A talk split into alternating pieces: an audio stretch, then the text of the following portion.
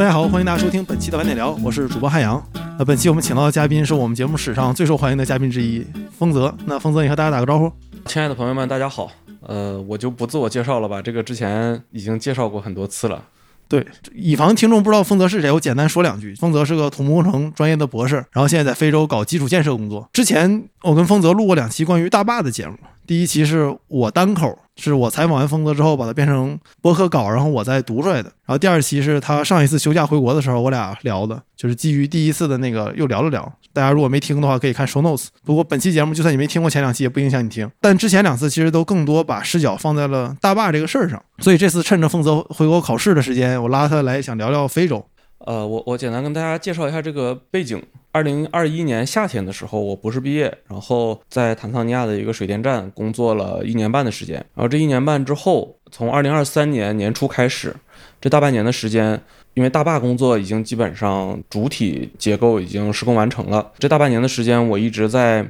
就是我们公司非洲各个国别和各个项目上面跑，所以这大半年的时间，对。非洲各个国家的情况有了一个初步的了解。呃，这次节目呢，主要也是想跟大家一起分享一下非洲各个不同国家之间的差异。呃，因为很多时候，其实非洲这个概念对大家来说是一个比较遥远而且笼统的概念，所以大家经常会思想当中默认把非洲当做一个整体来看待。但其实非洲内部的差别是非常大的，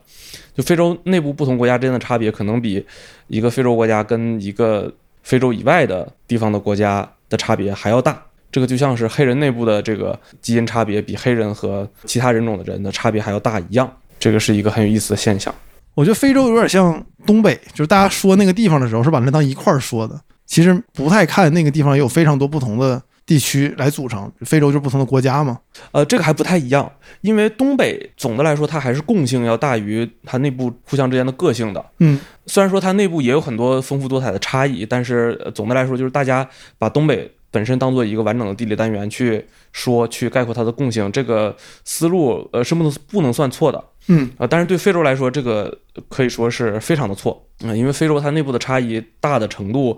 呃，已经让它无法当做一个集体的概念去表述了。那能不能简单举一个例子，就是你觉得有哪两个差异特别特别大？一说大家就马上明白，就应该哦，原来非洲差异这么大。我以前把非洲想简单了。呃，就比如说最简单的吧，就是大家刻板印象当中的这种不太靠谱的黑人，然后就是大家一直以来接受的那种美国黑人的刻板印象。不靠谱啊，呃，混乱啊，什么这些，它是一种呃，可以说是西非的国家的典型面貌啊。这跟东非国家它是有很明显的差异的啊。你比如说东非几个比较主要的国家，坦桑尼亚，它长年以来受阿拉伯文化和印度文化的影响比较大，受到东南亚文化的影响也有不少，所以它整体的文化氛围是有点像我们东亚人的那个文化的。人民比较勤奋，做事情是比较呃有逻辑性，是比较靠谱的啊。但是西非的一些国家去的话，你的观感是和大家刻板印象中的这个黑人的形象是差不多的。那恰恰正好是奴役奴隶贸易是在西非发生的。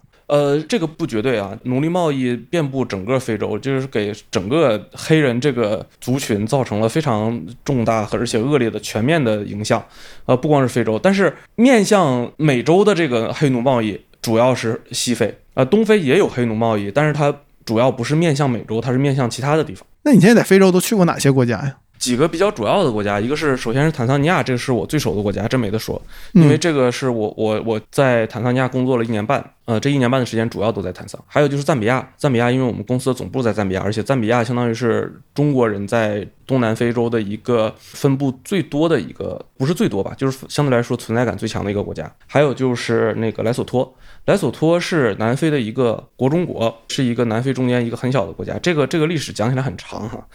呃，我在莱索托工作了差不多三四个月的时间。这三个相当于是我最熟的国家，其他的包括南非、斯威士兰、莫桑比克、津巴布韦，还有刚果金，呃，这几个国家我都去过，呃，然后也都待了一段时间，基本上可以可以说是走马观花的跟大家介绍一下他们之间的一些差异和共同点吧。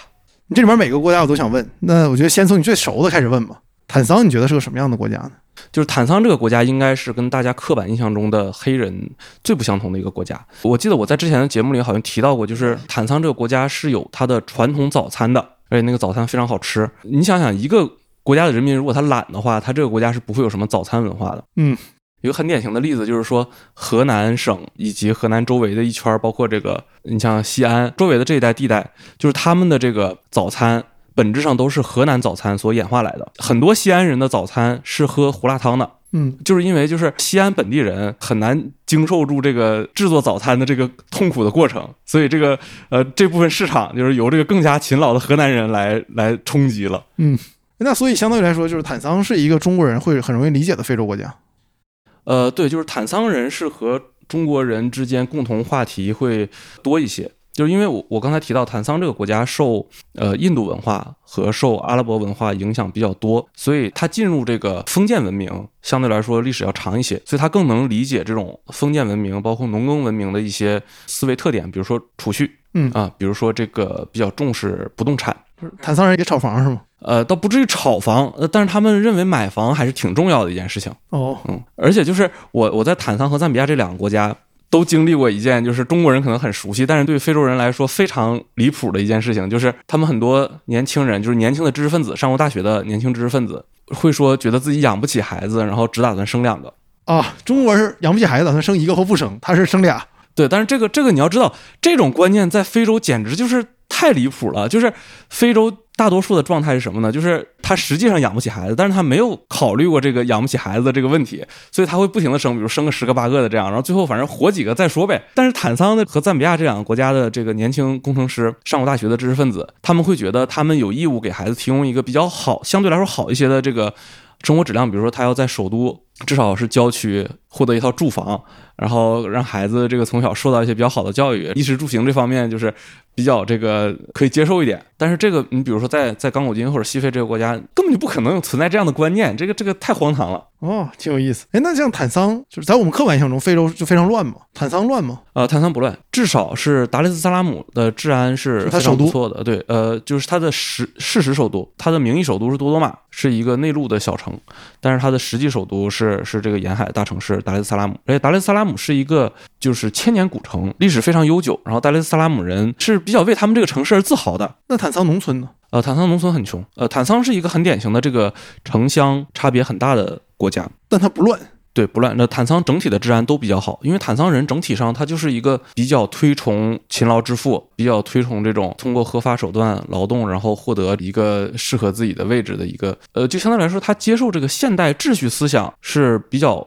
透彻的。不是说它的治安多么多么好，说可以达到中国这个程度啊，我只是说相对来说，它比其他的国家要要好很多。是那如果这么说的话，是不是派去坦桑的外派应该是工资不是很高的？就是当然肯定比国内高，但是相对来说，坦桑应该是没那么高的吧，因为它不乱。啊，对，正常的公司是这样的，但是我们公司这个外派的薪资制度有点问题，嗯，就是就是所有外派全全一样，但是但是正常的公司哈，你外派到坦桑的工资绝对是整个非洲相对来说算是比较低的。那反过来，相当于你可以通过外派工资来判断这个城这个地方乱不乱。Absolutely，就是这个反映到钱上总是真的。对对对，反映到钱上肯定是真的，呃，因为你这涉及到一个招人难度的问题，重赏之下必有勇夫。对吧？你说没有勇夫，就是场子不够重。呃，对，就是呃，在绝大多数情况下，哈，一个工作的工资越高，他这个工作肯定是要么越危险，要么越辛苦，这是一定的。哎，那坦桑的，比如城市里的中产阶级，他的生活面貌大概什么样？和中国人像吗？你觉得？呃，他的思维方式跟中国人很像，但是你说生活方式的话，我觉得更像一个东南亚的大城市。但是我没去过什么东南亚的大城市，我就去过吉隆坡，我感觉有点那个感觉，因为坦桑尼亚就是达雷斯萨拉姆的穆斯林比例也比较高，而且就是呃，大家知道黑人穆斯林他相对来说是比较世俗化的，嗯，所以就是更多的是穆斯林文化带给非洲国家的人民的一种正面的效应偏多一些，呃，一些比较极端化的思想相对来说就是少一些，因为他们总的来说是世俗化程度比较高。就是那他这些城里的中产阶级们吃什么用什么呀？我不知道，因为你现在在中国，中产阶级很明显还是消费国内的东西居多。但非洲在我的刻板印象里面没有那么多自己的工业什么的，所以我理解那相当于他的中产阶级其实更多的还是想要消费国外的东西会多一些吧。呃，是的，这一点在坦桑尼亚呃展示的非常的明显，因为坦桑尼亚是一个关税很重的国家，它的进口商品在国内超市的售价非常非常的高。嗯嗯，这是一个很典型的保护国内工业的一种方式。哦，那这样的话，反过来他们不是都应该消费国内的吗？呃，是，但是它工业能力在那摆着，就是对进口商品课一个重税，它有两方面好处，一方面首先税本身就是钱，就是我政府获得了财政收入，嗯，这没什么好说的。第二就是我可以试图去扶植国内的工业，那如果能扶植起来，当然更好；如果扶植不起来的话，那我至少钱我收回来了。那你觉得现在坦桑的工业扶持的怎么样？比如假设你在当地买东西，大概多少比例的东西，包括食品在内是本地的，多少比例你觉得是海外的？呃，相对来说还好，就是一些比较基础的生活物资，呃，比如说什么这个，比如洗浴用品啊，吃的，比如说奶啊。这些小东小西儿的这些东西，谈谈国内的产品是能占到一定比例的，可能占到一半儿啊。但是你在大超市里面哈，就是高档超市里面，主要还是进口商品，因为它的这个本土的工业相对来说肯定还是比较薄弱的。哦，那那坦桑人的，比如说吃的比较好的东西，像中餐是有高级餐馆的，那坦桑有当地菜，比如说也做的比较好的吗？它是这样，坦桑分为坦噶尼卡，就是它大陆的部分，还有桑吉巴尔是一个小岛的部分。桑吉巴尔是一个阿拉伯文明非常占优的一个一个地方。呃，坦桑的整体的饮食是有一点阿拉伯化的，就是达雷斯萨拉姆市中心有一个非常好吃的餐厅叫 Chef's Pride，它主要是做这个就是阿拉伯风味非常浓重的一些东西，比如说这个羊肉抓饭，然后烤馕。啊，还有一些就是比较，比如说印度味儿比较重的饭店。呃，总的来说，呃，是这么几方面吧。中餐馆就是达式的中餐馆比较多，但是我我们知道中餐在海外其实比较地道的中餐主要是中国人吃。然后这个印度餐厅相对来说多一点，就是因为它毕竟受这个印度文化影响比较多。然后还有就是西餐厅，就是达式的西餐厅，我吃过的几个都不错。然后达式的海鲜也比较好。呃，总的来说，它它中产阶级的消费是非常多样化的。这个基本上你想吃哪国的菜都能吃得到。呃，你就基本上你你能想到的消费的欲望，它都能满足，包括教育啊、医疗啊什么的都可以满足。就是达式人是有点就是这个老北京、老上海那个感觉的，他他们这个就是是自视很高的一类人。哦，啊明白，对，你能你大概能理解一下这种感觉。就是就是他他们他们有一个叫叫崩狗音乐，就是达雷斯萨拉姆的一个这个特色的音乐，就是崩狗音乐，翻译过来差不多就是老达式啊，这个感觉基本上就是一些比较土嗨的那种炫富啊，这个炫耀的这种，但是但是非洲人很喜欢那个那种炫富的那个那个劲儿。哦，哎，那你在工地上接触的同事，非洲人们一般是达式的吗？还是说各地都有？工人肯定都是这个各地的，就就是相当于各个比较相对来说发展程度低一些的地方招的人，因为你你从达式招人的话，那显然人家不会为了你这点工资去干你这个比较辛苦的工作，但是这个工资对于除了达市之外的其他的地方的人还是非常有竞争力的，嗯，因为你只要出了达市。他绝大多数的人处于一种失业状态，就没有工作。你不管工资高工资低，对他来说都是偏得。他这一天待着，他也是混过去了。对对吧？你你给他一个工资，可能就是比他的最低工资标准要高一些，可能也就是他两倍的最低工资的标准。但是这个钱对他来说，他的机会成本是零，因为他不干你这个工作，他没有别的工作可以干。那你觉得普通的坦桑尼亚人，就达市之外的人，嗯，会有生计问题吗？就吃不饱啊什么的？呃，这个还是会有的。吃不饱可能不至于，但是吃不好那是一定的。哦，嗯，因为现在这个年代，你在一个和平的国家，基本上一个正常人哈，就是除非他他有一些精神疾病，或者是说什么，呃，一个正常人至少他是有玉玉米面儿吃，肯定还是有的。哦嗯就是粮食的这个供给还是充足的，他可能吃不着什么好的东西。那下一个国家，比如赞比亚呢？就因为我印象中赞比亚和坦桑尼亚都感觉挺像的，还有肯尼亚这几个国家。赞比亚是一个怎么说呢？就是呃反正我见过的这么多人，没有说赞比亚不好的。哦，有意思。啊，你知道吧？就是坦桑，可能有的人在坦桑发了财，有的人在坦桑赔了本儿。但是赞比亚呢，它是一个就是，首先这个国家的文明就很包容，因为赞赞比亚是一个很典型的自然环境非常好。如果你想耕种的话，整个赞比亚基本上都是很适合耕种的土地。第二，它人口又很少，到现在加起来，就算是它人口增长很快，它到现在也就是两千多万人，也就是它的环境容纳量可能是它的人口的二十倍。所以说，它对于外来的人，不管你是白人也好，还是周围其他国家的黑人也好，还是印度人，还是中国人，首先他不会，他潜意识里就不会觉得你竞争了我的生存资源，这是很正常的。就像一个东北人，他在一个一直以来就是比较比较富庶的环境当中长大，呃，然后人与人之间的这个物理距离很远。那么这时候他突然看到几个人过来，他首先的反应肯定不是说你们是来抢我资源的，他第一反应是反正这地也种不完，你们来了咱们一起种，那肯定收成更多。他的第一反应是这样，所以说赞比亚这个国家的人，因为这种长期以来的这个物理空间的这个充盈，让他们就是不对外来的人口有很强的敌意啊、这个这个人群就是比较温和，所以说中国人来了之后，对中国人的政策也是最好的。比如说我们办签证是最好办的，现在现在赞比亚已经完全免签了啊、然后呃治安是最好的，啊赞比亚的治安可以说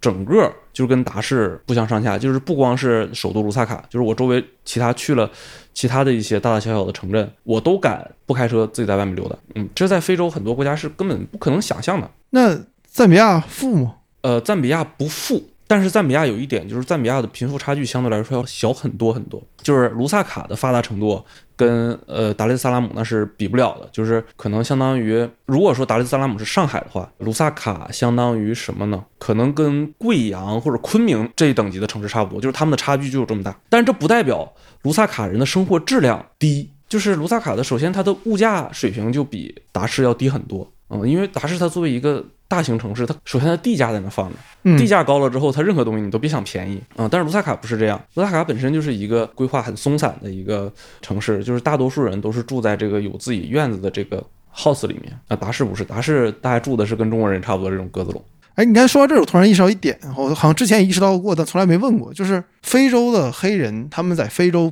国家内部移动的时候有什么限制吗？或者说有什么，比如说我我我是坦桑尼亚人，我看不起肯尼亚人，会有这种吗？这么说吧，坦桑尼亚人不会看不起肯尼亚的人，但是达市的人看不起周围所有这些国家的人啊、因为哦达市、就是你，你必须承认，达市确实是一个伟大的名城，这个城市确实很牛逼，嗯，嗯，但是相应的，这个达市的爷确实是这个，呵 呵就是你能想到的那个劲儿啊。哦，那比如说我是一个一个刚果人，我可以刚果金，我可以自由流动到坦桑尼亚去工作吗？呃，不可以，不可以。就是这个，这个其实是一个反向的过程，就是刚果金的人是不会去坦桑尼亚打工，但是坦桑尼亚人是愿意去刚果打工的。这个事情我们后面要展开讲。行，哎，那这挺有意思。所以非盟不像欧盟一样是允许就是促进人员流动的，是吧？怎么说呢？就算是欧盟，其实它不同的国家之间也不一样。比如说，一个南欧的人，他可以自由自在的去德国打工，嗯，但是他如果想去瑞典工作的话，这就很难。对哦他要是想在瑞典获得工作，这个就会设置很多各种各样的障碍。嗯，但是他如果去德国打工，他就很容易。哎那赞比亚你觉得还有什么特殊的吗？就是我刚才没说完嘛，他对所有的外国人都友好，所以他对中国人也很友好。然后赞比亚这个国家可以说是一个最接近我们一般认识当中的一个正常国家的国家。就是我一八年的时候第一次去赞比亚，当时实习，到二三年这短短五年的时间，赞比亚这个国家，我觉得它在环境上是发生了一些非常巨大的发展的。就是一八年的时候，我当时在赞比亚，呃，买一个那个就是无纺布的那种编织袋子，哎，就我那洗衣袋儿，差不多就是那个质量的。就是你在酒店住酒店的时候那洗衣袋儿，对，差不多就是那那个质量的一个袋子，合人民币是三十五块钱。然后二三年的时候，我再买那个袋子，合人民币差不多是两块钱，就是同样的一个袋子，发展三十五块钱降低到两块钱。这说明一点，就是这个袋子 在赞比亚实现国产了。国产替代了，这个袋子的成本差不多，在中国的话，你如果批发的话，它成本可能就是一块钱嘛，肯定到不了一块钱，我觉得。啊，到到不了一块钱。这就至少说明一点，就是赞比亚这五年的这个发展是很明显的，加上卢萨卡的这个城市的面貌也有非常大的进步。哦，嗯，就是非常干净。一八年的时候，大街上还都是垃圾什么的，现在已经很干净了。呃，然后就是在超市里面，就是在赞比亚的超市里面，你既能买到比较好的进口的商品，你也能买到赞比亚国内的商品，而且你是感觉不到赞比亚这个政府在这个上面就是究竟收收了多少税的。他你能感觉到他收了税，但是那个税没有那种高的离谱的那种程度。但是你在坦桑的话，你可能会看到一个上面标着一欧元的一个或者一英镑的一一包糖。他明目张胆的收你差不多三十人民币的那个量，相当于价格翻了三四倍。哦，嗯，但是你在在赞比亚是没有的，而且赞比亚它有那种专门的那个国货柜台，就是 Made in Zambia，然后那那一排当然没有什么复杂的东西啊，一般也就是什么呃香皂、洗发水啊啊这些小东小西的这些东西啊，但是上面会给你贴那个 Made in Zambia，然后让你去支持国货呀什么这些，让你觉得就是这个国家它是完全按照你所熟悉的那一套发展路径在走的。对对对嗯，对吧？就 就是能理解啊、对，就是就是一个中国人特别能理解的国家。对，还有一点就是赞比亚的这个女性的劳动参与率很高，哦，很呃，这是很典型，就是赞比亚这个国家的也不能叫女权吧，就是它的这个整个社会的一种。就是社会文化相对来说比较健康，而女人她也会愿意去从事一些，比如说开大车、当大车司机啊，或者去工地上面工作，或者是去这个呃读大学，然后当这个文员、当工程师啊、她跟男人就是没有什么区别，这也是中国人非常能熟悉的一点啊，就是因为中国女性的劳动参与率就很高，大家觉得女人干女人工作这是一个很正常、天经地义的事情啊，对他们也是这样的就女人就没有必要被圈在家里面只生孩子，啊，对，但这个在非洲很多地方其实还不是常态吧？呃，对，你想在一个这个割礼还是 还是一个很普遍现象的地方，这一点我觉得就是一个很了不起的一点了。那赞比亚说完了，下一个国家我觉得可能是大部分人最不了解甚至没听过的地方——莱索托。就这名儿我记了一段，因为我之前听过一次，以前读南非的时候了解过这个地方。然后你说你要去那儿，我又记了一遍，但我又把它忘了。然后后来我又终于记起来了，就莱索托这地方。呃，是莱索托这个国家吧？你其实不能把它单独拿出来讲，因为它作为一个非洲的国中国，呃不，它它作为一个南非的国中国，它很多地方跟南非是你不能割裂开看。这国家是怎么来的呢？就简单介绍一下，就是南非最开始是相当于是白人的这个控制的一个殖民地嘛。嗯，然后白人特别不当人的一点就是他把这块本来属于黑人的这个土地，他霸占了之后呢，然后他又想把这些土地上原来的黑人去赶走，他又在整个这个南非的土地上画出了十个小国，这十个小国他们叫十个班图斯坦，相当于就是把南非最烂最烂的十个地方给画了出来，然后想把所有的黑人全都赶到这十个地方，然后说你们现在就是外国人了，呃，然后呢把这个 南非剩下的这个。好的地方呢，就完全变成白人的财财产。但是后来我们知道，就是这个曼德拉革命了嘛，白人失去了权利。这后面的故事我们都知道了。嗯，截止到这个时候呢，一共这十个班图斯坦里面就干成了两个，一个是莱索托，一个是斯威士兰，也就是现在唯一一个没有跟中国建交的非洲国家。是因为他们真的太穷了吗？所以南非不要他们？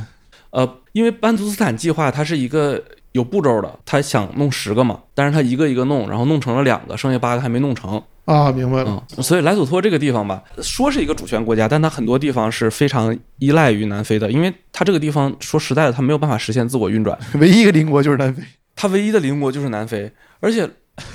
大家可以看看那个地形图，呃，莱索托这个地方它就是没有什么平地可言，全都是山，就是最穷最穷的一块地方，全称莱索托。那你在那啥感觉？首先就是。山多，非常的穷，然后环境极其的恶劣，它还会下雪。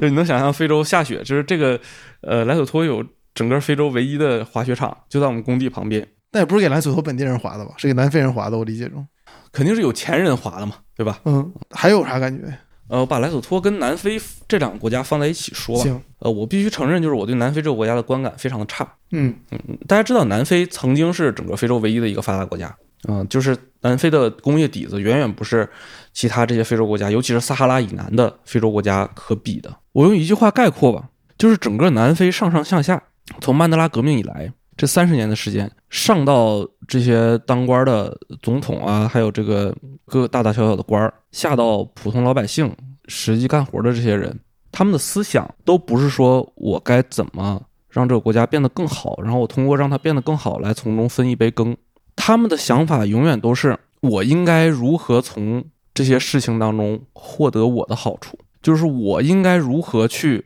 把这个社会上的别人的东西揣到我自己的腰包里来。就是他们一切行为、一切思想的最深层的逻辑，不是生产，而是分配。有什么例子能得出这个结论吗？因为这你可我理解中，你有这个结论，肯定是遇到过什么事儿。我不能举一个例子哈，我只能从头到尾给你给你讲这些故事。嗯，听众就爱听这个。嗯。我我我不会用一个两个的例子来解释这个事情。嗯，首先我们可以去看一些数据，就是南非的发电量，南非二零二三年的发电量是比二零零六年还低的。从一九九零年开始到现在，没有新建一台规模以上的火电站、大型电站，包括火电站在内的大型电站。什么叫规模以上？呃，就是超过一定规模吧，就是可以被纳入统计。小来小去那些不算。哦，明白了。没有新建过一个，但是你这个东西正常工业工业的这个设施它都会老化嘛，老化之后你自然而然它就淘汰，所以你你就能想象到，就是这个国家它的这个发电量是越来越低的。你也知道，电是一切工业之母，如果没有电的话，相当于你你所有的工业其实都是都是瞎扯淡，就是不存在的。对，而你没有工业的话，那你相当于你其他的一切人的这个生产生活也都是瞎扯淡。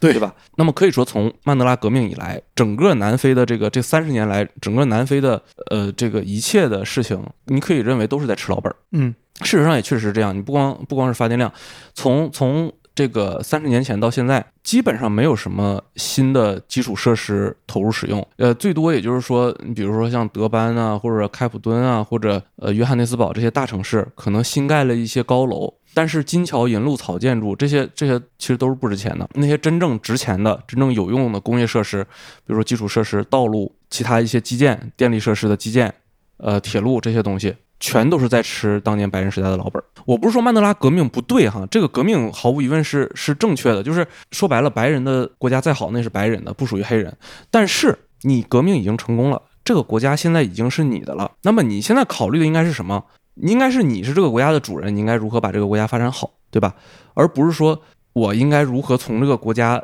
当中攫取尽可能多的利益。整个曼德拉革命它的根本的逻辑在于什么？它根本的逻辑就在于我应该如何。从白人的手里去尽可能多的获得利益，对吧？这个逻辑在在革命的开始是没有错的，因为我们是夺权阶段，对吧？但是我们一旦已经把这个权利夺来了之后，你就不能再用这套逻辑了。你如果再用这套逻辑的话，你相当于就是仍然是在吃，对吧？仍然是在分配，而不是说我去该考虑如何把这个事情做好。你比如说我们在莱索托雇人，首先它有一个很大的一个当地比例的要求，就是你必须得雇多少的当地人，而且。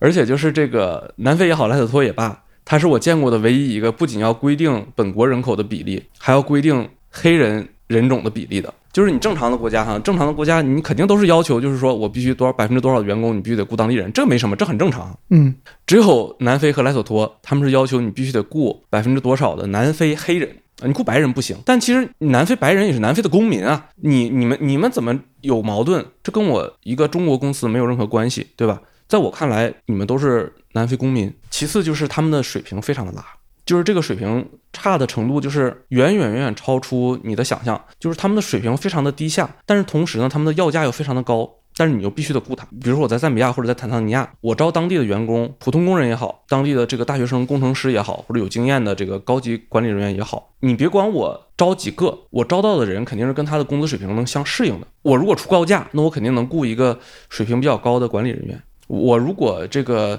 想招普通工人呢，它价格一定是比较低的。而莱索托它作为一个远远比这个赞比亚和坦桑还要穷的一个国家，你如果想招一个同等水平的黑人，他的价格比一个中国人的价格还要高很多，而且他的水平非常的差啊。那南非白人的水平还可以哈，就是我说我说专业技术方面，所以这就使得就是我们中国公司在南非，如果你想干点事情的话，其实很难干下去的，因为成本会不像是一个在非洲做公司的成本，对。你的成本非常的高，但是你的收益就是你花了钱，但是你又雇不到一个有水平的人，他们的水平非常低，而且他们又很就是对中国人又很歧视。南非人歧视中国人吗？我我不太了解，他们可能是平等的歧视所有不是南非黑人的人啊，有可能是这样，我不太了解。但是他们至少对中国人并不很尊重。还有就是这个，就是他们这个规定的当地雇员的比例和他所能够提供的呃有水平的当地雇员的数量是远远不匹配的。你比如说我在坦桑尼亚招人，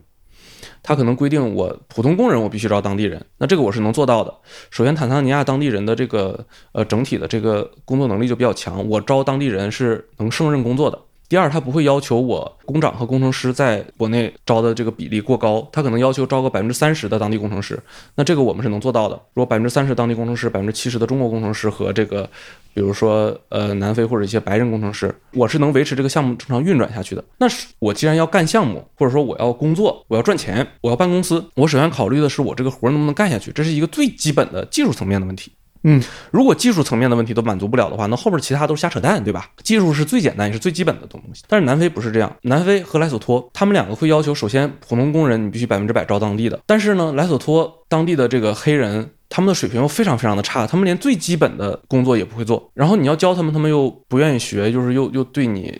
很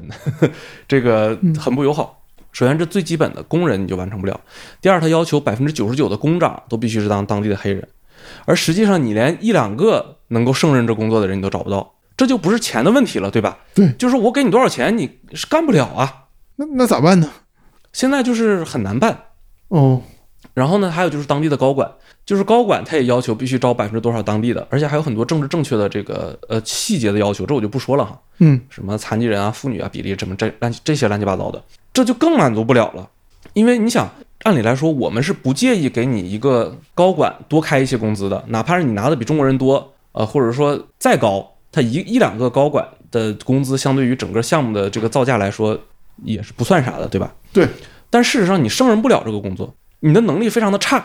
你胜任不了这个工作，但是我又必须去在当地招，相当于就招了一堆吃干饭的，还不干活。对。那么可想而知哈，这一点结合我刚才提到的一点，就是南非这三十年来没有什么，就是任何大型的项目没有什么干成的。它的深层逻辑就是说，事实上你是南非当地的公司也好，还是像我们中国公司也好，或者其他外国公司也好，在南非是没有干成过事儿的。这三十年来，因为但凡干成过一件事儿，它的发电量不会逐年下降，对吧？这个数据本身就说明了我们在过去的这三十年来是没干成过什么事儿的。哎，那我很好奇一个事儿，咱先抛开南非不说，莱索托作为我看了一下资料，就它是世界上最不发达的国家那一批里面的。嗯，正常来说，这样的国家它不应该有这么明确的法律规定这么多事儿吧？它的政府的执政能力也达不到这样。呃，就像我刚才说了，就是它名义上是一个主权国家，其实它方方面面很多东西是完全受南非呃指导的。哦，那那合理了。呃，这个也正常哈，就是你不能苛责他去去完全独立自主，他也没有那个独立自主的能力，他也没有这个必要，他是完全跟着南非的节奏走的。我是当时是以这个这个项目的项目副经理，相当于是我是这个项目的高管，但是呢，就是莱索托是不给我发签证的。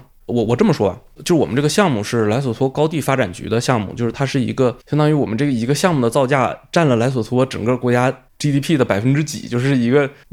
怎么说呢，就是一个举国项目哈。嗯，这是真举国，因为你是就是个位数占是这这是一个举国项目，按理来说你这个国家应该是非常这个项目去很重视，然后多开很多立冬的。但是呢，移民局说这是你莱索托高地发展局的项目，跟我莱索托移民局有什么关系？他他就不给我发签证，但是那活儿又要干，所以说我是怎么进去的呢？我是躺在那个南非警察车的车底下给我运进去的。所以你你是阿杜，呃，对，你在车车底，不应该在车里。对，呃，不光是我，我们的上级领导来视察，呃对不起，也不给发签证。也车底下过来，呃，但那他他倒不至于车底下过来吧，反正他他可能他来不了，他就不来了，但是他他就不给你发签证。我们这个项目所有的普通员工，只要你想进场，对不起，就不给签证。所以你自己八仙过海，各显神通，你自己想办法。为啥呀？呃，就是像我刚才说的，你莱索托高地发展局的项目跟我莱索托移民局有什么关系？那莱索托高地发展局要说了，我这个项目反正进度不能耽误，你莱索托移民局不给你发签证，关我莱索托高地发展局什么事儿？就这个，这个其实在整个非洲国家是非常常见的。接下来我要提到一个特例，它不一样。除了它之外，其他的这些国家都有这个现象，就是你不能把它看作是一个完全的主权国家。后面我还要讲刚果金，赞比亚的刚果金大使馆给我发的签证，我去了赞比亚的鲁本巴西市，鲁本巴西的政府是不认的，是吧？这个比不发签证还荒谬。呃，对，就是你怎么说呢？吴佩孚给你发的签证，关我张作霖政府什么事儿？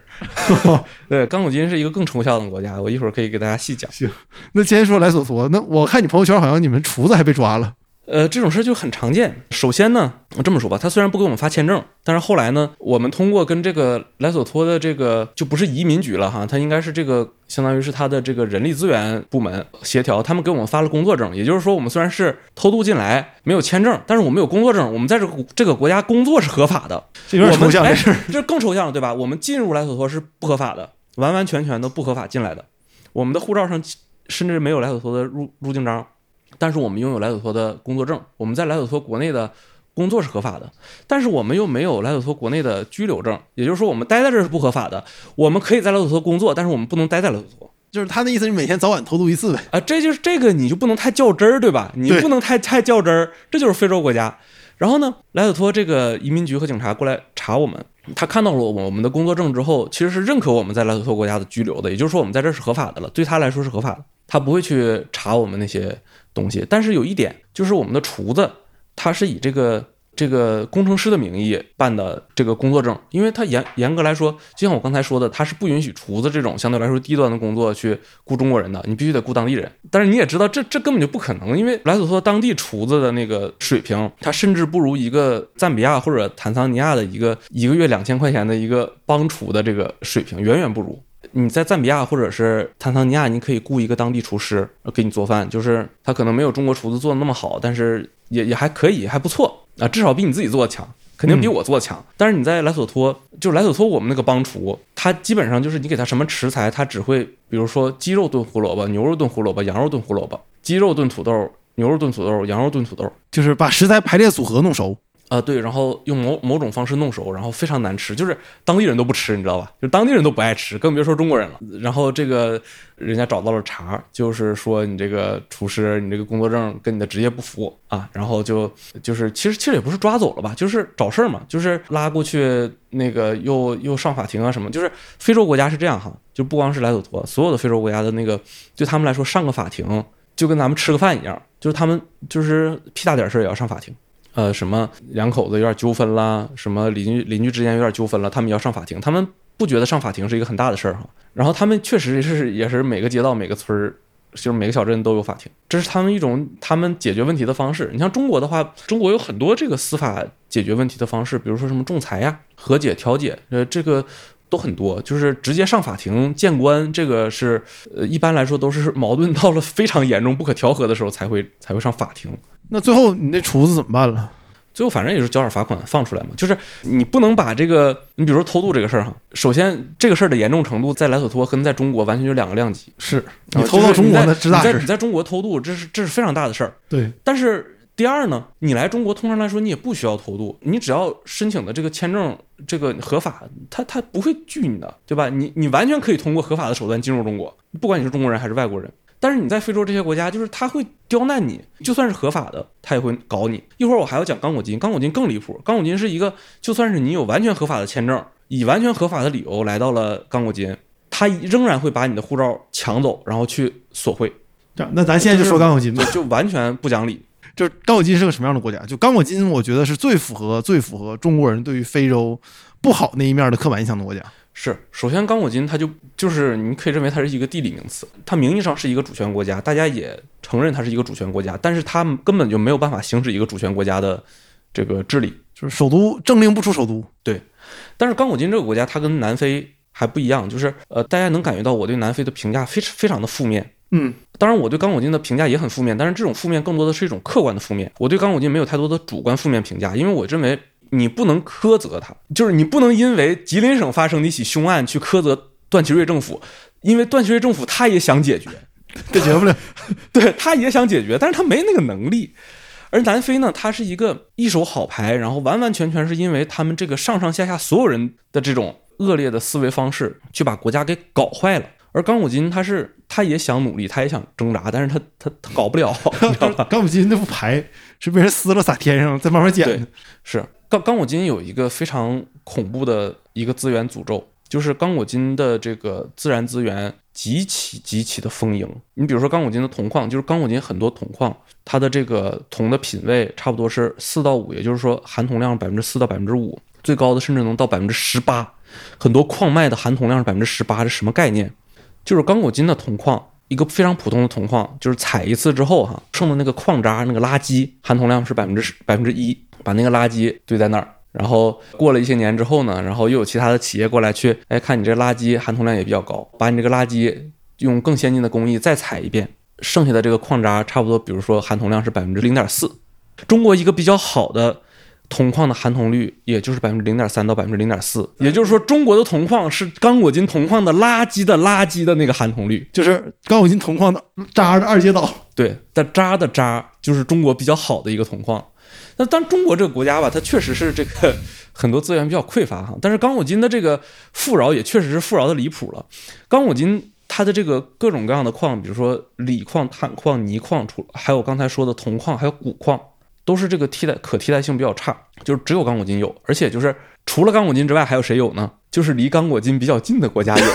就它这个地方你，你它富饶的让你无法理解，但是也正因为如此，导致刚果金这个国家非常可怜。这个就是匹夫无罪，怀璧其罪。对，就是刚果金这个国家的老百姓，他没有从刚果金的自然资源当中获得一丁点儿的利益，留给刚果金老百姓的只有无穷无尽的战争和污染，就是他们没有获得一点好处。就是你在一个比较穷的非洲国家，就是老百姓他的房子可能他买不起砖，买不起石头，他是用什么做呢？是比如说用这个茅草做的茅草屋，土坯做的土坯房，嗯就是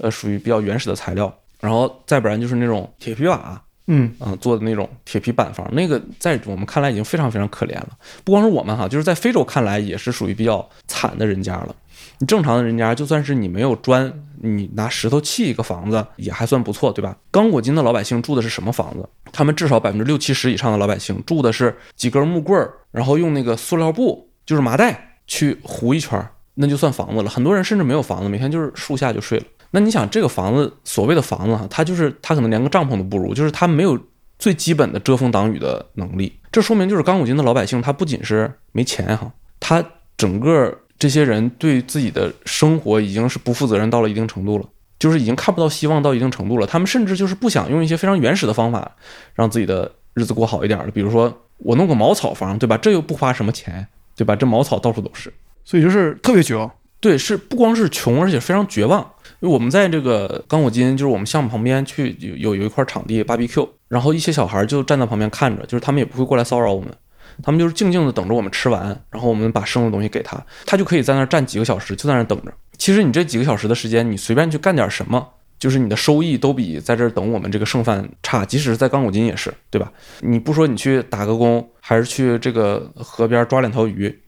你随便干点什么吧，对吧？随便干点什么，或者你随便编个什么篮子之类的，或者去砍两棵树，那又没有人管。砍两棵树烧点炭什么的，你的收益都远远比在这儿等我们这点剩饭强。但他不愿意这样干，他就愿意等着，就愿意要。我我觉得他们那个状态，可能很多绝大部分中国人没法理解，绝大多数中国人我们无法理解。对，但是就是你可能坦桑人也无法理解，就是刚果金，因为它的矿非常的多，非常的这个富饶，所以很多就是这个其他国家的人会去刚果金去打工。你可能比如说在赞比亚，一个普通的工人一个月也就能挣个两三百美元，嗯，但你如果去刚果金的铜矿上面干活，你能挣个五六百美元，甚至更高。那为什么刚果金的人自己不去呢？哎，对呀，说到这儿了，刚果金的人为什么自己不去呢？就是他们宁可这样懒着，宁可就是饿着，他们也不愿意去通过这个劳动去赚钱。那我觉得这个东西吧，你也不能全去指责老百姓，就是说他们哎生性就懒。那你说同样是黑人哈，刚果金的黑人跟这个赞比亚的黑人，你说他们之间这个基因上有多大差距吗？他们跟赞比亚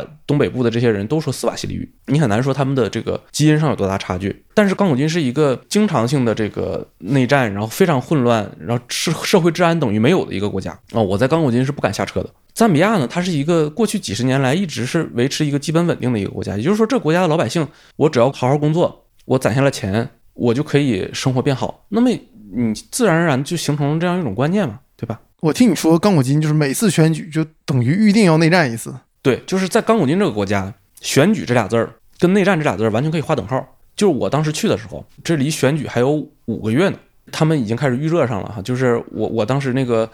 呃，热战的预热，对，热战的预热，就是我当时是在这个科鲁韦奇，科鲁韦奇离那个一个叫利卡西的城市，他们差不多两个小时车程。科鲁韦奇只是每天发生那么一两起凶杀，这个还好。利卡西是已经当时是已经天天砰砰砰砰的开始打上几枪了，每天死几个人，每天死几个人，就是他已经有一些小规模的这个热战冲突了。然后他正常十二月份选举，在十月份的时候，我们就决定就是把所有的中国的女职工全都送回赞比亚去。再过一段时间，就是我们会把就是项目上面、矿上面、工地上面所有的当地人、黑人员工全部放假，就是离开。不然的话，就是他们自己之间就是互相支持两个党派的人，他们之间就会打起来。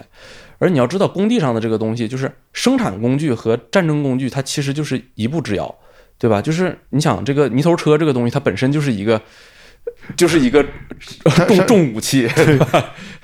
所以说，如果他们之间就是已经开始打起来的话，那其实我们是根本控制不住的。哎，但不是刚果金的人打工的少吗？所以就他们咋还能闹起来呢？我说的打工的少，又不是说一个都没有。那当然，这个 这个还是很多的嘛。啊，哦，就是相对比例少一些，跟其他国家比。你想想，如果说一个正常的国家哈，首先你这个国家大多数的人都没工作，第二你有一个矿，这个矿上面这个工资很高。可想而知，这个矿上面不可能有一个外国工人，对吧？除了那种就是技术人员，那没办法，我我只能雇外国工程师。就普通劳工，我根本就不会允许任何一个外国人来的。你想想，中国的煤矿上面，怎么可能有一个外国人过来打工？你能卷得过中国当地的工人吗？对，那不可能的，对吧？在刚果金就不是这样。那刚果金的这些，就是你们，比如说作为一个男性的中国劳工，一般待到多久？打仗的时候？呃，这个不一定，就是跟你各个公司的这个具体的政策有关。然后通常来说，就是，呃，你比如说，呃，你可能在一些比较好的国家，比如赞比亚或者肯尼亚呀、坦桑这些国家，可能给他的工资可能是一年十五万。如果他要来刚果金工作的话，至少是三十万，至少要翻一倍，大家才肯来，因为这是风险。那你们公司去刚果金和去坦桑尼亚价格一样？啊，对，这是我们公司的这个制度性的这个问题啊，就是，但是总一般来说哈，就是这个肯定要差一倍的，你不差一倍的话，没有人去干过金。那如果真打起来的话，你们怎么办？你们也自己拿枪保卫一下自己的工地吗？还是？呃，这个不一定，就是呃，不同的项目肯定是有不同的应对方式。其实，其实总的来说，就是你要撤的话，就是这个事儿也不是说就是一定就撤不了，就是说一定就像电影里面拍的那样，就给你们困在那儿了。这种情况还是非常少见的。嗯，就是对外国人来说，更多的时候是一种就是无组织的伤害，你比如说遇到流寇，呃，遇到土匪或者叛军，就是这个他不是针对你，但是他就是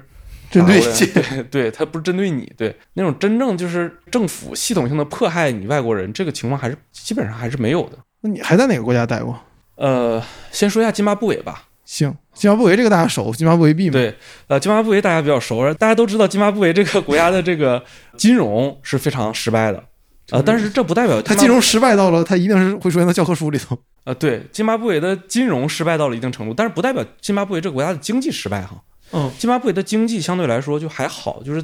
它也属于这个呃老底儿比较好，它老底儿不如南非，但是它老底儿也还可以，它也有点坐吃山空的意思，但是相对来说还好一点，就是没有像南非那么多就是又穷又横那个感觉，就是津巴布韦对这个外国投资相对来说还是比较。怎么说呢？他可能钱上面会收的多一些，比如税收啊，或者是强制结汇啊。但是你要知道，强制结汇对津巴布韦币来说，那就是等于税收了。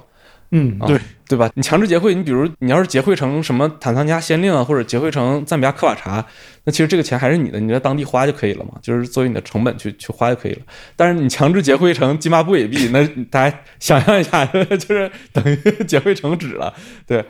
纸可能都比它贵点儿。对，但是它不会像南非那样，就是要求那么多，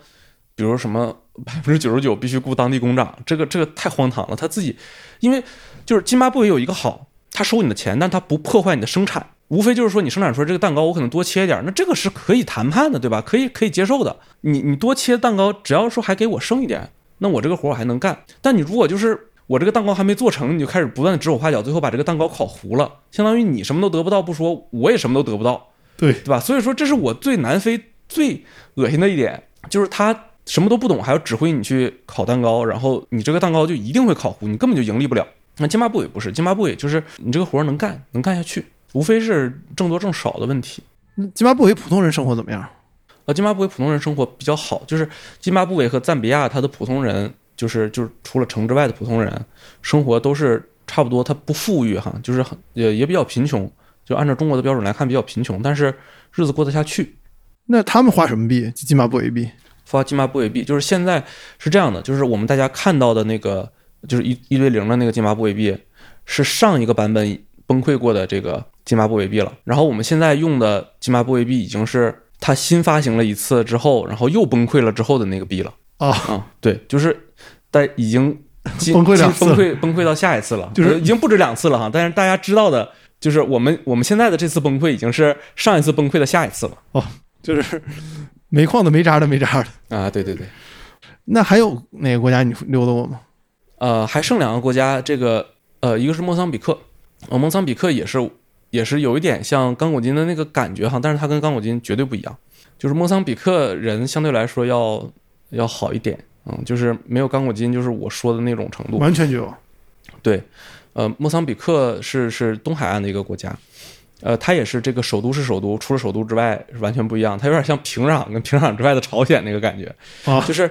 呃，莫桑比克的首都叫马普托，马普托是一个非常非常好的城市，它虽然没有达利斯萨拉姆那么大，呃，那么高楼大厦那么多，但是这个城市你第一眼看过去。它很明显就是一个非常干净整洁的欧洲城市，呃，也是呃各种生活服务一应俱全，然后什么呃海鲜很好吃啊，什么超市也很，也就东西也很多呀什么的。但是你只要出了这个城市，外面是非常非常穷的，而且政府控制不到。现在莫桑比克的北部还有很多叛军，那他那个城市怎么能好呢？就是这个我们也在分析这个问题哈，就是莫桑比克应该是全球最不发达的十个还是几个国家之一。这个国家的外面确实是，呃，跟他的这个传闻完全一致，但是他这个城市，我们分析有可能是就是他比如接收到了外来的援助啊，还有这个港口的一些收益啊，因为他控制不了外面，他就全都花在这个城市上了，然后就把这个城市建得非常的又小又好。哦，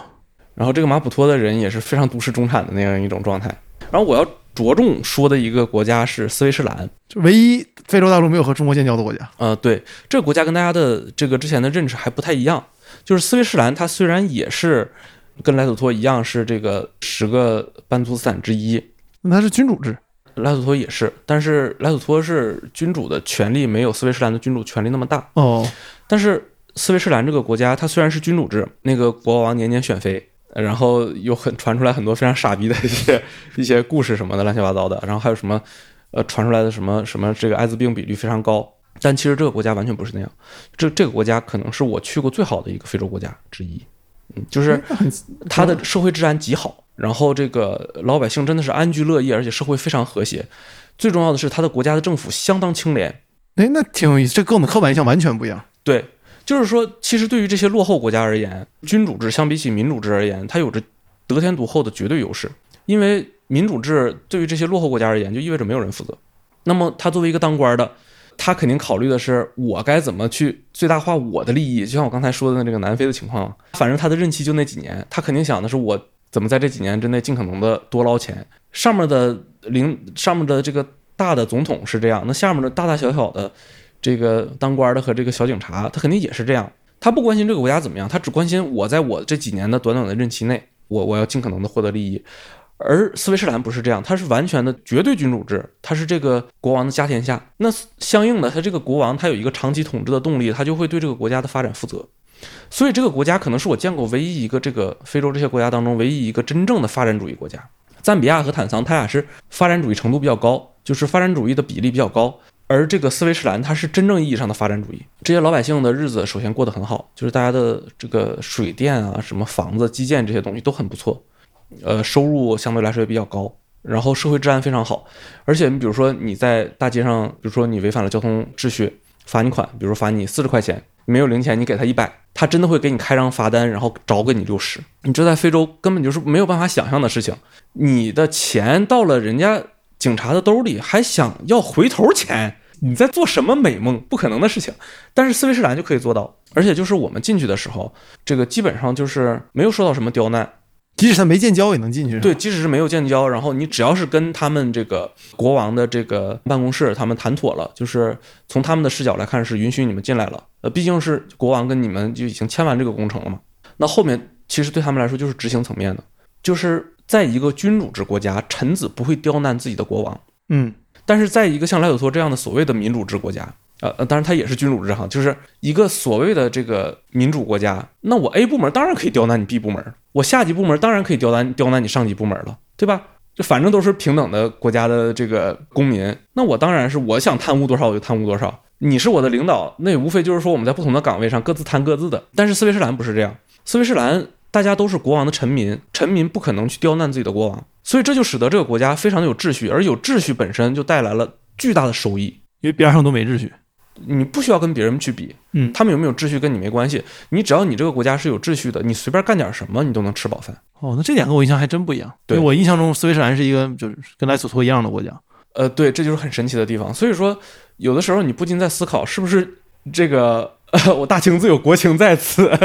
就是这个对于这种绝对落后的国家来说，君主制确实有一种这个民主制绝对无法比拟的优势。至少对对斯威士兰来说是这样。就总的来说，就是现在的这个斯威士兰的这个国家的国王个人水平还是比较强的。这个国家总共只有一百多万人，呃，人口比较少。然后因为经济相对来说比较好一些，所以它的生育率就低一些。在非洲是不是也是越发展生育率越低啊？就是这是一定的，这是必然的。这个越发达的国家生育率一定越低，这个甚至都不是一个负相关，而是一个负比。所以这个也不是所谓很多人说这是东亚儒家文化圈特有的特色，就是你只要发展，你生育率就是低。那咱说伊朗总不是儒家文化圈吧？那伊朗的生育率为什么那么低？对，是吧？那只要你发展起来了，就是只要你稍微富裕一点，那生育率一定是疯狂下跌的。你像非洲，就是这个西非的国家，像尼日尔、乍得这些非常非常贫穷落后的国家，就是它的生育率都能到六点几甚至七左右。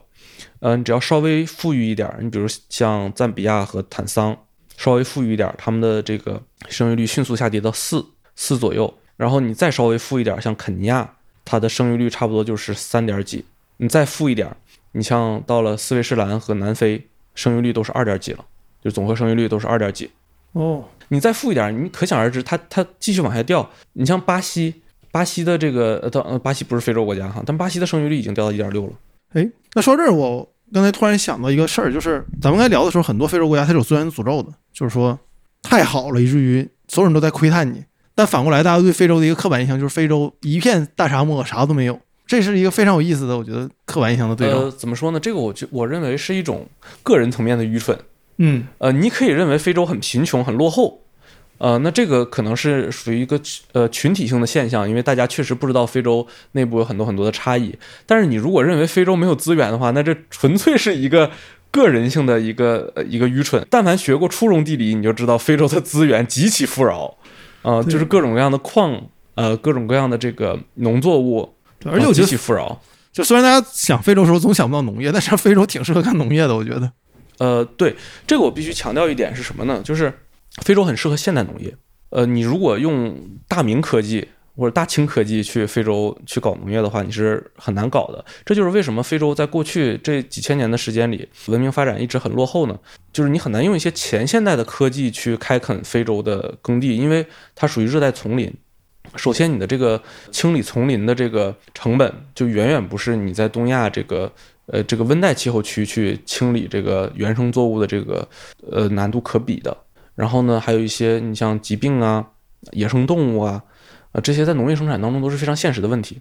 但是到了现代就不一样了，到了现代之后，就是首先这个疾病可以通过各种药物和疫苗去控制，然后其次呢，这个清理丛林，因为我们有已经有了这个现代机械了。所以，其实非洲未来的农业是前途是非常广阔的。一旦我们呃投入了一些现代化的设备啊、然后投入了这个呃基建能力去修建这个水利设施，未来几十年，我认为就是非洲的农业是会发展的非常迅速的。怎么说呢？就是现在关于非洲农业哈，就是有两派截然相反的观点，它全是错的。一个是认为就是非洲非常富饶，呃，农业不发达完全是因为非洲人懒，非洲人傻逼，这个是绝对错误的。还有一个是认为非洲只是看起来富饶，其实它那个耕地根本就没有办法耕作，就是这个呃非洲农业是一盘死局，这也是绝对错误的，这两个都是错的。非洲的农业就是我刚才说的那个结论是这样，就是非洲的农业过去不发达是有原因的，因为它不适合前现代的生产方式。嗯，但是非洲的地理环境非常非常的适合现代化的生产方式去开发农业，大规模作业。去大规模作业，对，就是投入大量的这个重型机械。我突然意识到这是一个事儿，就是这是我这辈子第一次聊到非洲农业的时候，没有接一句“非洲农业不发达，必须要有金克拉”，是在正经聊这个事儿。呃，这个好像你别说这句话还真有一定的道理，就是、嗯呃，非洲的土质是非常好的，但是需要改性。哦，哎，那我再问最后一个问题：假设今天我作为一个不了解非洲的人，我就想去非洲转一圈儿，你给我推荐一条路线，你会怎么推荐呢？因为我觉得你到非洲看动物大迁徙，住在豪华帐篷里，这不叫看非洲，这就是在一个泡泡里头。就像当时伪满洲国时期，西方人来东北，他住大和旅馆，那你不叫看东北。呃，对，这是肯定的，但是在一切的基础是安全。嗯，对，呃，所以我认为，如果你只是来非洲旅行的话，首先你要避开全部的西非国家，这这个这个没什么好说的，就是它再好，你再想去，呃也不值得你去用命冒险。就像是你再喜欢乌克兰，你也没有任何的必要现在去。是嗯、对。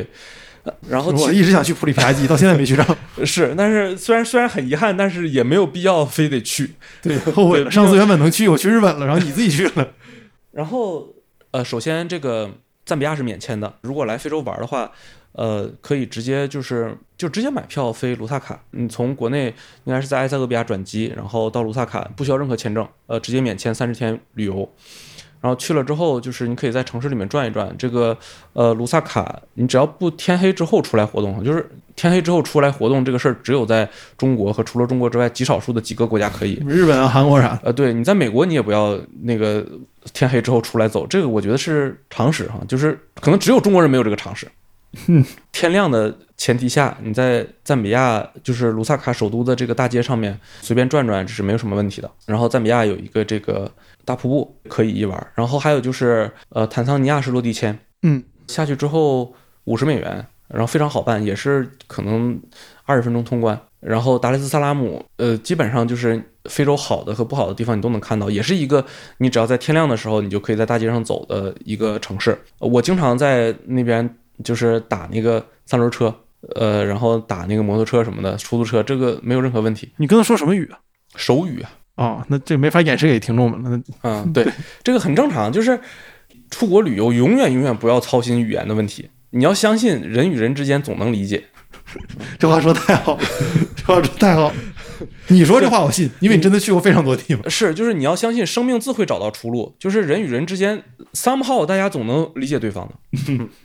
还有一个可以去的地方是这个津巴布韦，津巴布韦也是落地签，嗯，很很容易。然后刚果金大家就不要去了，犯不上。还是我那句话吧，你没有必要拿命去冒险。然后还有就是南非不要去。首先，南非签证根本就它只有理论上有可能办下来，实际上你想从中国办南非的签证，呃，可能性严格为零，你就根本办不下来。就算你想了一些办法去了，南非的治安是非常非常差的。就是你在南非的任何一个城市，不要空着手不坐车的出现在大街上，哪怕一分钟，嗯，永远不要。看一个一个美那个英国作家写的书叫《血色旅途》，就是讲那个世界枪支贸易的。就他说他当时举的那个治疗枪伤的例子，就拿南非举的例子，就是有一些国家的军医要到南非学枪伤，因为他们国家没有枪击。是，就是呃，我我不知道这个呃，听众朋友们有没有去过美国？就是美国最混乱、最治安最差的城市，呃就是这那种天天枪战那种城市哈，就是南非的这个一个正常的城市，它的这个混乱程度应该就是那那样的几倍。对，如果大家有兴趣的话，可以听我在怪物上志跟可达录的有期节目，讲江南的那期节目背景音是枪战，他在费城录的，我俩聊着聊着，他那边打起来。然后莫桑比克是这样，就是呃，如果大家不出马普托的话，只在城里面，其实很不错的。然后莫桑比克现在也是对华免签，嗯，可以可以去，呃，但是不要出城啊，还是我刚才说的那句话，就是没有必要拿生命去冒险。哎，那北非呢？你看咱们刚才聊的里面，其实没聊到北非北非我只去过一个国家是埃及，哦。然后大家也知道，这个熟悉我的人应该都知道，我是非常憎恨这个人口密度特别高的地方的。那埃及恰恰就是这样一个国家。但你还是去那儿解决了攻坚战你小师弟的问题。当时就是工作嘛，没有待太久。不过大家说到非洲的时候，一般也不会默认想北非，还还是想的还是就是中部非洲和南部非非洲会多一些。我觉得我给大家的建议就是，旅游的话吧，就是大家不要去文明古国旅游，因为一般来说，文明古国的这个旅游行业的从业者都比较坏，不管是这个开罗也好，还是伊斯坦布尔也好，但凡是这种文明古国的这个古城，我门的道都贼多。呃，对我的体验都非常差，就骗子都太多。反倒是那种就是越蛮夷、越没啥文化的国家，这个去了之后体验相对好一点儿。然后你还有啥想说的？我没问的吗？哦，我要说一下，就是这个刚果金的这个，就是你知道，在非洲一个正常的国家哈，这个你走在大街上，警察会找你的茬，比如说你开车的时候没系安全带，然后或者是你的护照、你的那个签证过期了，呃，或者是你的工作证不符合规范，他会首先找你的茬哈，你知道吧？就你得有点错。对你得有点，总之你你得有点错，哪怕这个错再小，你得你得有点错。有了这个错之后，他抓着你的这个错，然后去跟你索贿，啊，就是说我不给你开罚单，然后你少给我点钱，然后你这个钱给他自己。刚果金不是这样的，刚果金如果你一点错都没有，警察会恼羞成怒，他非常生气，你居然一点错都没有，然后他会把你的护照抢走，然后跟你要钱。就是他看到你是中国人就会这样。刚果金是不针对中国人的，刚果金就是 他是混乱邪恶。呃针对混乱邪恶，对对，这个你就算是美国人，他也 也照报你金币不误。嗯，对，反正他也知道那个，就算是他把他在这儿把你弄死了，美国政府也不会因为你弄死了一个美国人而而入侵刚果金。反正这个就刚果金这个国家是没有任何道理可讲的，就是其他的国家它虽然腐败哈，但是它是在一定规则上的腐败，刚果金是没有任何规则的腐败，而甚至都不是腐败吧，就是他就是一个丛林社会。他本身也有丛林。呃，就是他作为一个警察，他此时此刻手里有枪，有可以拦你这个车辆的路卡和道钉和这个拒马羊角，他就可以拦你，他就可以跟你要钱，并不会因为你有理他没理而放你过去什么的这些。但你在其他的国家，你比如说，你比如在津巴布韦，他总得找出你点错。如果他真的找不出你的错，他他就算恨你恨得牙根痒痒，他也得放你过去。我觉得我和听众们可能很难理解，因为你没亲身经历过那个环境。是，就是我们在刚果金的时候，就是呃，当地的同事就嘱咐我们，不管发生什么事儿，永远永远不要把你的护照交给警察。一旦到了他手里，不管你有错没错，你只要想要回你的护照，你就要打。那我再问一个问题，就是你在整个非洲，你看你遇到过最荒诞的事儿和最有意思的事儿是什么？但这俩可以是一个事儿。最荒诞的事儿啊，不是我遇到的，就是刚果金刚果金这国家戏太多啊、了，就是刚果金这个国家戏太多了，就是我甚至可以专门出一期节目专门讲刚果金，因为刚果金太离谱了，这个国家，就是我这么跟你说吧，就是很多中国人他会，呃就是比如他抽烟，他抽不惯外国烟，他他会从中国去带烟，比如说带两头中华出国。正常来说，他是允许你带的嘛，就是一个国家一般来说是不允许你超过两条或者是两百根儿吧。但是刚果金，嗯，我刚才也说到了，刚果金它是不讲任何道理的。然后你只要是进了刚果金这个国家，他一定要打开你的箱子，除非就是你提前就是打点好，就是已经行贿完毕了，否则他一定会打开你的箱子，然后他就一定会这个看到你的烟，他一定会没收。呃，这个是没有任何道理可讲的哈，他不会说什么你没超标他就不没收你，他看着你这个箱子里任何有钱值钱的东西，他都会拿走的，包括你这里面有值钱的什么财物啊、手机、电脑什么，他一定会拿走的。然后就有中国土老板，他专门干什么事儿呢？他专门就在这个机场的门口去跟这些腐败的这个海关人员去收购这些，比如说中华烟啊、酒啊，什么就是从中国人的箱子里面偷窃抢走的那些东西，他专门去收这些东西，也就是说已经形成一条产业链了。就他们负责抢，中国老板再卖回来，再卖给中国人。对，就是大家不要觉得就是说好像呃出了国之后就是中国人跟中国人很亲哈，就是最反华的永远都是中国人。呃，嗯这个这个这个事情是永远成立的，坑中国人最多的也永远都是中国人。嗯很多就是在刚果金或者说在非洲国家的这些中国老板，他们本身就是红通人员，嗯很多在中国就是这个出了事故有了故事才跑路亡命天涯的，然后到了那边之后，你想想法律和合同对他们来说那就跟废纸没有任何区别，嗯所以他们也很适应这样的这个丛林环境，对吧？对，这个弱肉强食的一个没有任何秩序的环境。那既然有利益、有利差的地方，那一定会有生意。所以说这个事情就是你要去正确面对，就是一旦你接受了这个设定之后，你会觉得它很合理。不能说合理吧，就是你会觉得这个事儿是很正常，它就是它一定会出现的，嗯，那你觉得比较有意思的事儿呢？这就是比较有意思的事儿。那离谱的事儿呢？离谱啊！我觉得你坐坐警车去莱索托那也挺离谱的。你觉得这个很离谱，但是在我们看来就很正常了，已经。那你接下来还会回非洲对吧？对我还会回非洲，咱俩每次录节目都有人在跟我留言说咋的，曹凤泽不去非洲了，认怂了就回来了。就是朋友，他回来，要不然是放假，要不然是有事儿，像这次出公差回来，就不是说他彻底不回非洲了。就这个，你如果听到这儿，你就别给我留这个言了。就是我，我一定要强调一点哈，就是首先我是一个中国人，我这辈子不太可能移民，我我也不太可能 移民非洲，我不太可能有一天我突然变成赞比亚人，拿着赞比亚护照。这个你要说只有换了赞比亚护照才叫润，那我承认我这辈子我都不太可能润了，对吧？然后其次呢，我首先我讨厌的，我最讨厌的不是北京，不是上海，不是哪一个城市，我最讨厌的是定居这件事情本身。嗯对吧？就是我确实不会定居在北京，我也不会定居在上海，不会定居在中国哪个城市。但是这不意味着我就会定居在非洲。对，我认为定居在非洲，你定居在任何一个地方，它都不比定居在北京这件事情高级到哪里去，它都是定居。定居本身对我来说就是没有办法接受的。对你就是到处跑。我我这一生都注定是要到处跑的，我不会定居在哪个地方。但是法律意义上，我也不会换我的国籍，我我就是中国人，没什么好说的。对，这我也不需要去辩解什么。然后就是关于就是会我会不会回来，就是会不会有一天我不在非洲工作了？那他妈当然有可能，对吧？我我确实不太可能在非洲工作一辈子吧，对对吧？那我后面有可能我调到国内工作了，或者我调去南美工作了，或者我们又开辟了其他国别的市场，我去了其他国别，或者我我跳槽去别的公司，然后去了这个其他的城市，或者说在其他的行业，这是很有可能的吧？我觉得这个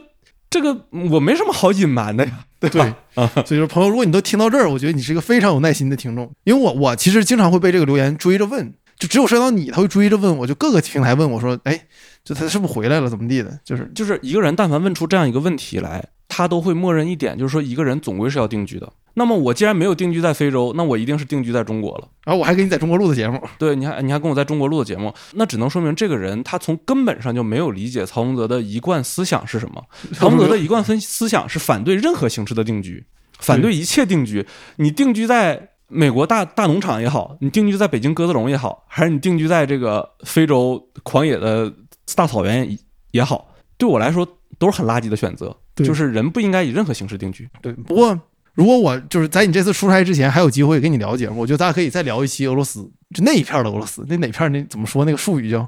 呃，如果我们聊俄罗斯的话，我们可以从这个旅游或者娱乐的角度去聊了，就是因为我毕竟没有在俄罗斯工作过，但是我对俄罗斯旅游的理解非常之深。呃，我说的俄罗斯是包括乌克兰和这个其他前苏联所有国家在内的，就是泛指的这个广义的这个啊、不是说现在的这个俄罗斯联邦哈。啊，是前苏联整个地区你都还是比较呃，熟。对对对，前苏联整个整个地区，包括这个东欧的一些国家，我都旅游旅的比较多。我对于这个怎么旅游这件事情，抛开政治不谈哈，就怎么旅游、怎么玩儿这件事情，我还是非常非常有造诣的。对，嗯，我现在就希望我能明年、今年估计够呛了，因为这次我见丰泽可能也比较麻烦，也就一两次。但是我如果有能力的话，希望明年能让听众们听到我和他在勘察家录的节目，希望能。好，期待着那一天早日到来。但是我觉得，就是这个技术上还是很好实现的。就是呃，首先我只是工作，我不是牛马，我是有休假的。对，这个，这个我我我认为我作为一个呃合法的劳动者，我享有休假是我天经地义的权利。大家不能因为我人没在非洲，大家就说我有什么我逃避了或者什么。有本事你不休假试试，对对吧？好钢还是得用在刀把上，这样才能显得你游刃有余，是吧？那最后结尾你有什么想说的吗？就送给大家，或者说就直接结束也可以。其实我也没有什么想说的吧。这个，呃，我还是再跟大家最后解释一次，我所说的非洲对我来说是地理意义上的非洲，但是我并不是要求大家一定要去地理意义上的非洲。我对大家的期望是去哲学意义上的非洲，就是首先我不认为非洲这个地方比别的大洲、大陆、国家要高一等，我不认为我的选择比大家高一等。嗯。但同时，我也不认为非洲这片大陆以及这带这片大陆上的人比其他大陆和大陆上的人要低一等。人就是人，一人等于一人，嗯，这个是永远永远都成立的一个铁律。不管是哪人，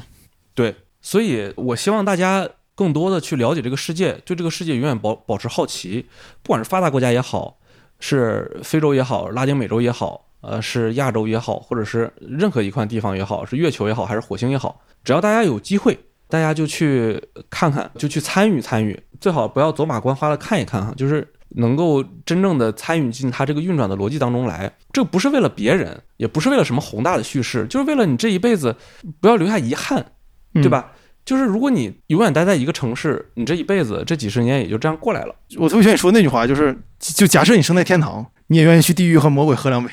是啊，就算是你生在天堂，你也要去地狱溜达一圈儿。你如果一辈子只见过天堂，你没见过地狱的话，那这对你的人生来说，难道不是一种遗憾吗？对，呃，更何况非洲远远不是地狱，它很多地方反倒它可能才是天堂。但是还是那句话，我不认为我的选择高人一等，我也不认为非洲这片大陆上就真的高人一等。只要你想，任何地方都是非洲，只要它不是你从小到大一直待的那个地方。可以，那感谢大家收听本期的晚点聊，那我们下期再见，各位拜拜，拜拜。